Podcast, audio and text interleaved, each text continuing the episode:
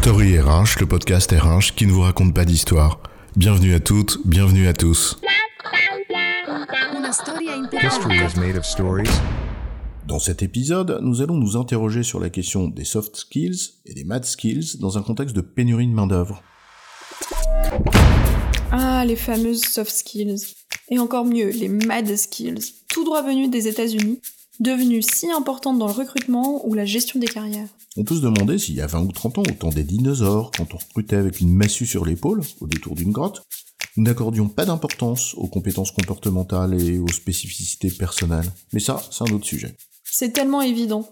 Nous voulons l'oiseau rare qui maîtrise toutes les compétences techniques du job, qui les met en œuvre avec intelligence grâce à des compétences comportementales dont il est bardé, et en plus, cerise sur le gâteau, s'il a escaladé l'Everest sans masque à oxygène, avec un vélo sans roulette, c'est encore mieux.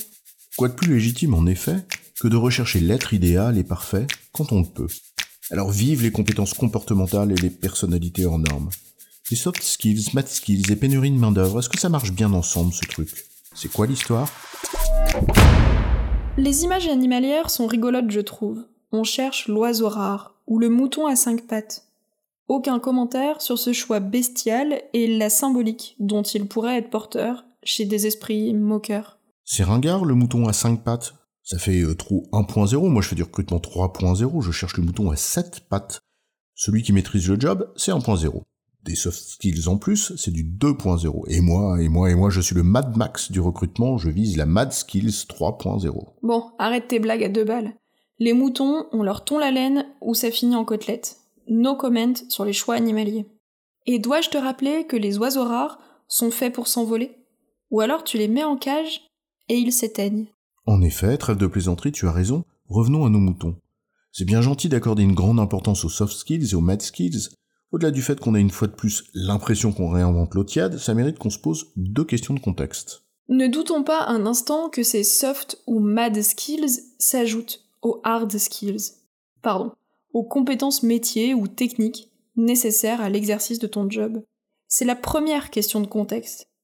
Un pilote d'avion qui a le sens du client et le sourire, dont l'attitude personnelle de calme et de sagesse rassure l'équipage comme les voyageurs, c'est top, évidemment. Mais s'il plante pas l'avion, c'est bien aussi.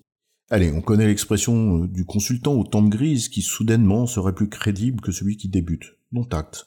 Mais ça commence par les compétences de ton job. Nécessaire, peut-être pas suffisant, ça fait aucun doute, mais certainement nécessaire. Le second élément de contexte, c'est le marché.